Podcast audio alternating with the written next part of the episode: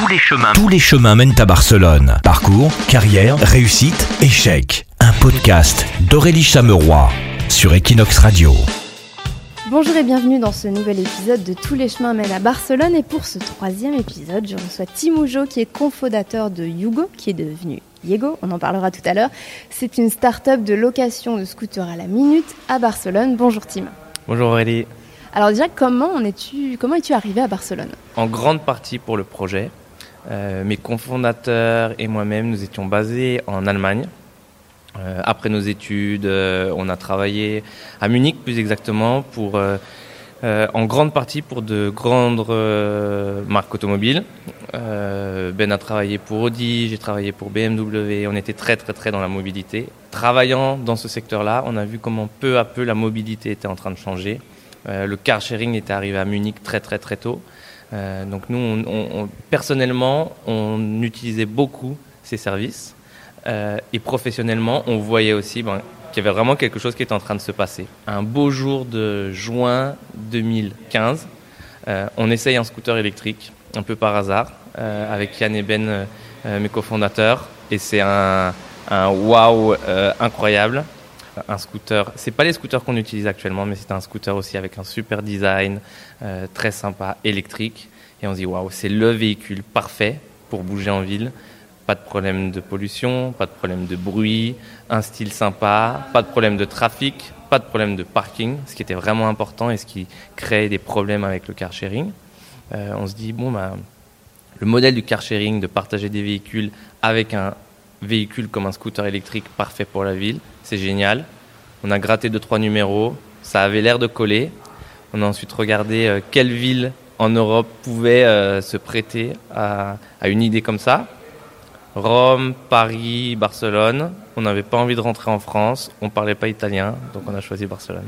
Parce qu'avant d'aller en Allemagne, tu as fait des études de commerce en France? Euh, Ouais, on a fait, ouais, on a fait une. Je dis ouais, je dis nous hein, parce qu'au final on est, Hugo, c'est très lié à, à, nos, à, mes, à mes cofondateurs. On a fait l'école de commerce de Grenoble. Et donc cette envie de créer quelque chose forcément à l'étranger À l'étranger, pas forcément. Euh, c'est plutôt, on a travaillé, ou nos premières expériences pro ont été à l'étranger. Moi, au final, j'ai fait Erasmus à Munich, ça m'a plu, euh, je suis resté. Euh, ben ensuite est, est, arrivé un petit peu plus tard sur, sur Munich. Yann avait créé une start-up, ensuite, euh, avait ensuite déménagé à Berlin, etc. etc. Et c'est plutôt après avoir travaillé quelques années dans des grands groupes, on se retrouvait les trois, puis les quatre, euh, Luc, mon petit frère, nous avait rejoints autour d'une bière ou de deux, et on discutait un petit peu, voilà, on a des idées, on a envie de faire ci, on a envie de faire ça. J'ai toujours eu, moi, l'envie de créer quelque chose, euh, j'avais créé des, voilà, des petites choses avec des copains, mais jamais vraiment pris la chose vraiment très, très, très au sérieux. Mais Yann, qui avait déjà créé une start-up avec son frère, lui avait déjà une méthodologie euh, ou des idées un peu plus claires de savoir comment démarrer. Donc euh, voilà, des choses qui étaient plutôt informelles autour d'une bière, vraiment sympa. Il a commencé à dire, mais venez, on prend plutôt le temps pour, euh, pour se poser, pour noter les idées, pour avancer. Et petit à petit, comme ça, voilà, nous est venu des projets, des idées, commencer à travailler ensemble, jusqu'à ce fameux jour où on, on essaye ce scooter électrique euh, et, c'est le début de l'aventure. Alors je fais une petite parenthèse pour nos auditeurs qui entendraient un petit bruit de fond. On est ici dans ton bureau garage. Alors euh, c'est là que tu m'as donné rendez-vous. Explique-nous un petit peu euh, ce que c'est. Ouais, bureau garage, c'est exactement ça. C'est toujours, je dis tout le temps, le, côté un peu obscur de Yego quand, quand les gens viennent ici parce qu'on a un business au final ultra opérationnel. C'est vraiment des véhicules, des batteries, beaucoup de batteries. Euh, des mécaniciens. Donc tout ça a besoin de place. On a récupéré une ancienne concession Peugeot, euh, plutôt bien placée en ville, qui nous permet de faire rentrer les véhicules, stocker les véhicules, mais aussi avoir des bureaux pour euh, le service client, le marketing. Tout se passe ici. Ouais, tout se passe ici. On a vraiment vraiment tout ici. C'est le seul local qu'on a à Barcelone. Peut-être par la suite on aura différents points pour euh, stocker les batteries, etc. Mais pour le moment tout est tout est centralisé ici. Les équipes travaillent 24 heures sur 24, 7 jours sur 7. Donc il nous fallait voilà aussi un local qui est facile d'accès, etc. Alors pour revenir à ton aventure barcelonaise, donc mhm. vous portez votre choix sur Barcelone. Comment se passe l'arrivée? L'arrivée, elle se passe sans scooter, juste avec l'idée euh, mais elle se fait au final plutôt facilement parce que Barcelone, on a trouvé en tout cas sur le côté entrepreneurial et euh, plutôt accueillante. Euh, il y a des structures, il y a un vrai écosystème, il y a plein d'événements, etc., etc. Donc on est arrivé avec l'idée et très rapidement, on a pu connecter à des meet-ups, des événements. À cette époque-là, il y avait The Family, qui est un, accélérateur, incubateur, structure française, qui testait un petit peu le marché espagnol, donc ils étaient ultra présents ici. La mairie avec Barcelona Activa aussi. Voilà, ça, permet de ne pas être totalement lâché dans la nature, on va dire, euh, et d'avoir euh, quelques, voilà, quelques pistes euh, à suivre même si moi je, je considère qu'il faut vraiment se débrouiller par, euh, par soi-même, mais c'est plutôt agréable et un, peu moins déroutant que de simplement lâcher voilà, dans, une, dans une nouvelle ville, une nouvelle vie, euh, sans, sans, sans, vraiment savoir quoi faire. On entend souvent que Barcelone possède cet écosystème favorable aux startups. Un quart des fondateurs de startups de Barcelone sont étrangers. Je pense vraiment que Barcelone a, du fait de la crise, Barcelone, euh, Madrid dans une moindre mesure, mais ça a été mine de rien un vivier d'idées. Qu'est-ce qu'on fait un petit peu? Il n'y a plus beaucoup de jobs, créons nous-mêmes les jobs, créons nous-mêmes les idées. Donc euh, je pense que ça c'était aussi une vraie, une, vraie culture euh, un petit peu qui, qui, prend ses racines à mon avis dans la crise.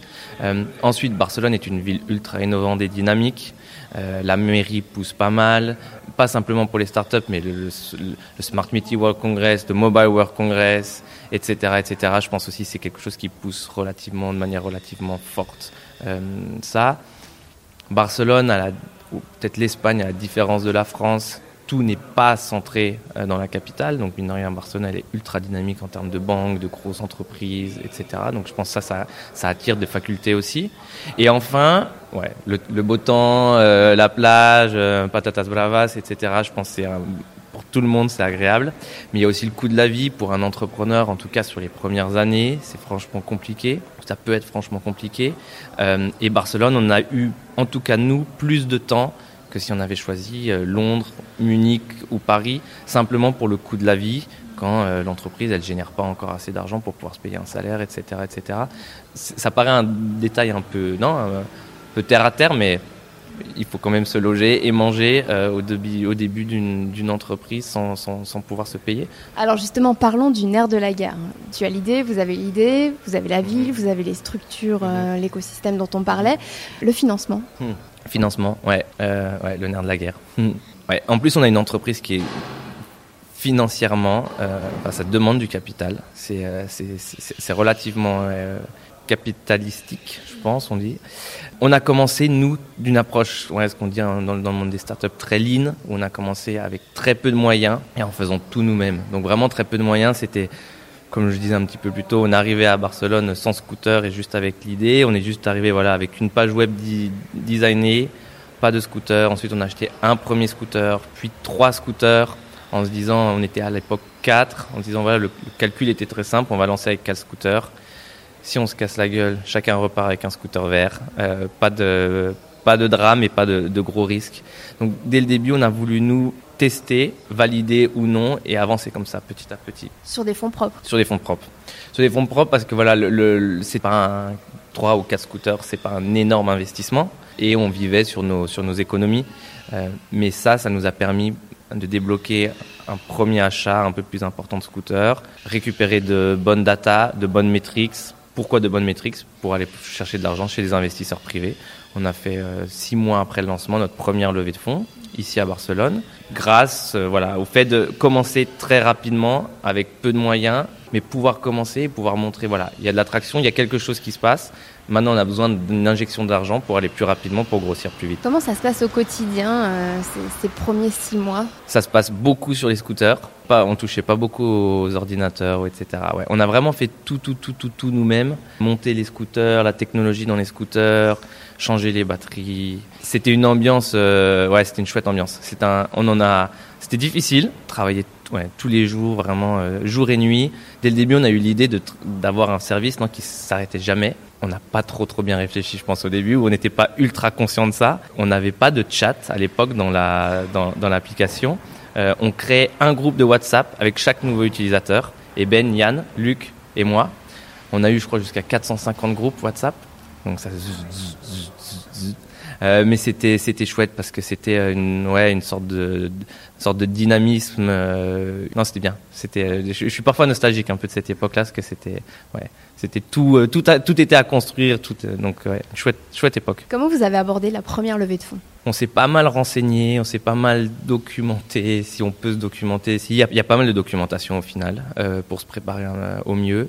Euh, justement, on était, The Family était là dès le début. Donc pour, pour ceux qui connaissent ou ceux qui connaissent pas, The Family a vraiment énormément de vidéos, de documentation à lire sur les startups, sur la création de startups, etc., etc. Donc on était euh, pas mal, euh, pas mal addict à ça pour essayer, voilà, non, des, des vraies éponges, essayer d'absorber un petit peu à droite à gauche. Ensuite, ça a été beaucoup de relationnel et euh, on a eu la chance de pouvoir choisir nos cinq premiers investisseurs. Donc on les a, là on les a, on a pu vraiment les choisir. Euh, donc ça nous a permis aussi d'être plutôt euh, serein et tout de suite comprendre, non c'est des gens qui sont là d'une pour t'apporter de l'argent, mais surtout pour t'apporter d'autres compétences. Donc ils croient en l'équipe fondatrice, en, en l'entrepreneur et c'est pas des requins de la finance qui veulent. donc c'était, donc on l'a pris plutôt, plutôt sereinement, sans, sans trop, trop, trop, euh, ni de stress, ni de pression. On avait encore un petit peu de temps sur nos économies pour pouvoir avancer sans, euh, sans lever de l'argent. Donc euh, on l'a fait plutôt, plutôt cool. Voilà, donc ça c'était le bruit du gonfleur à pression, c'est ça? C'est ça, la pression. Ouais, ça se met en, ça se met en route.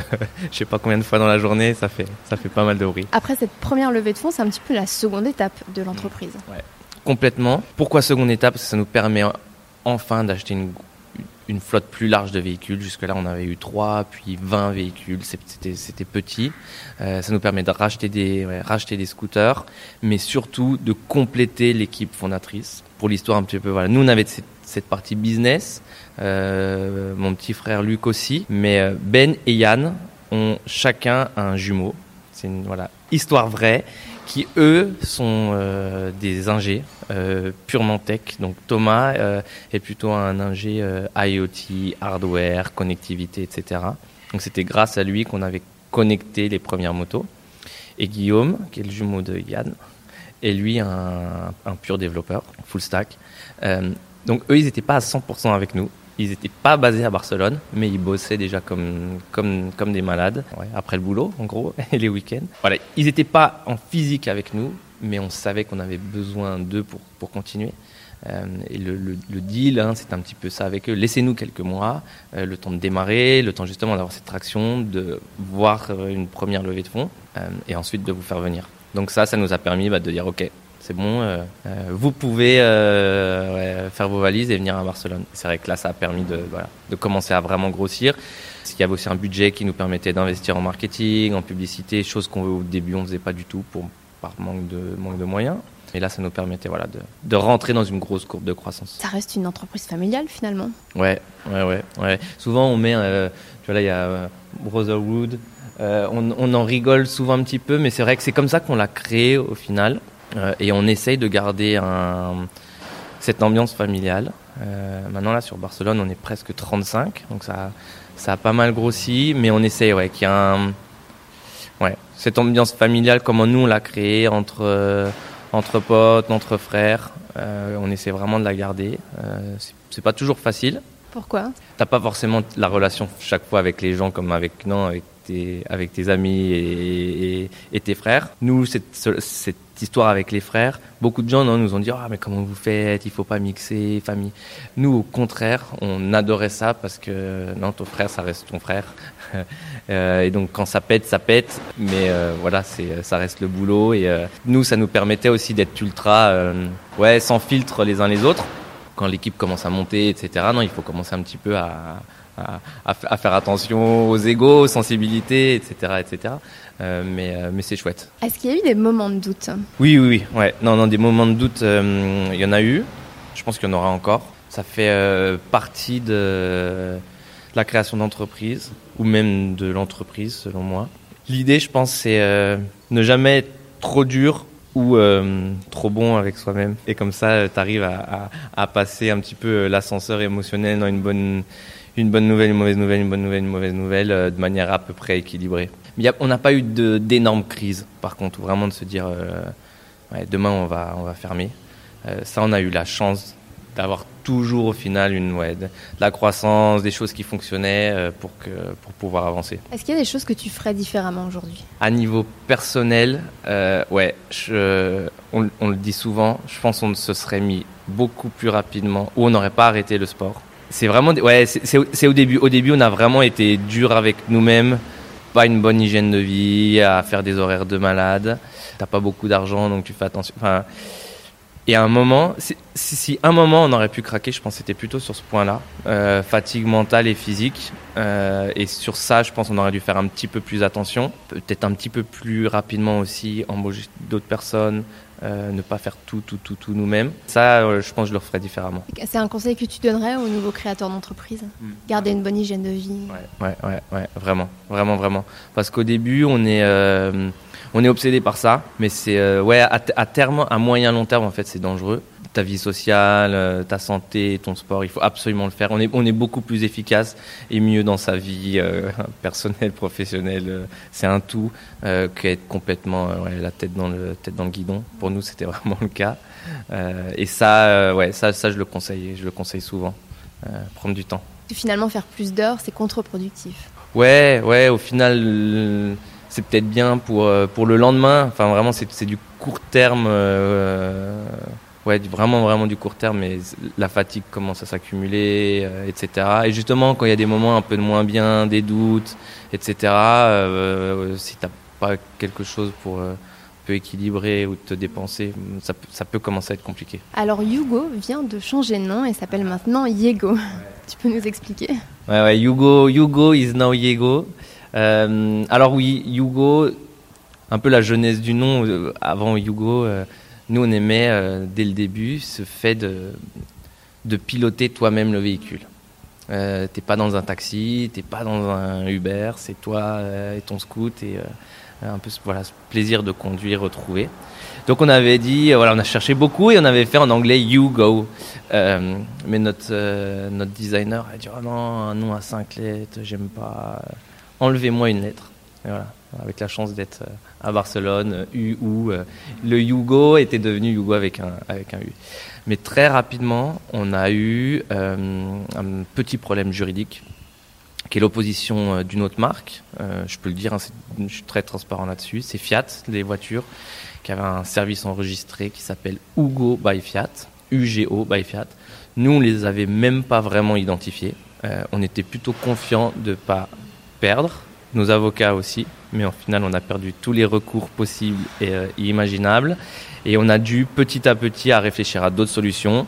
On a déposé différents noms, mais tout le temps en essayant de garder le Go et le Y. Le Yego, euh, on, personne nous a fait opposition et on, a, on est parti là-dessus. Donc euh, ouais, Yego, on a encore des, des motos Yugo dans la rue. On le fait à la, ouais, on le fait petit à petit. Mais ouais, ça y est, c'est ça y est, c'est fait. Juridiquement, c'est compliqué aussi. Il a fallu voir avec la mairie, j'imagine. Ces, ces, nouvelles sociétés n'ont pas forcément un cadre juridique encore.